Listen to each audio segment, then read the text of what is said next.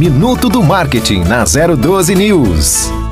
Como o lead vai seguir essa jornada de compras em um funil de vendas? De forma breve, o lead é atraído por um conteúdo da marca, topo de funil. Ele fornece seus dados de contato em troca de um material rico e dessa forma, ele é nutrido de maneira estratégica, meio do funil. Por fim, o cliente decide comprar o seu produto, fundo de funil. Se você quer saber mais, siga nosso Instagram, arroba Vínculo Consultoria MKT.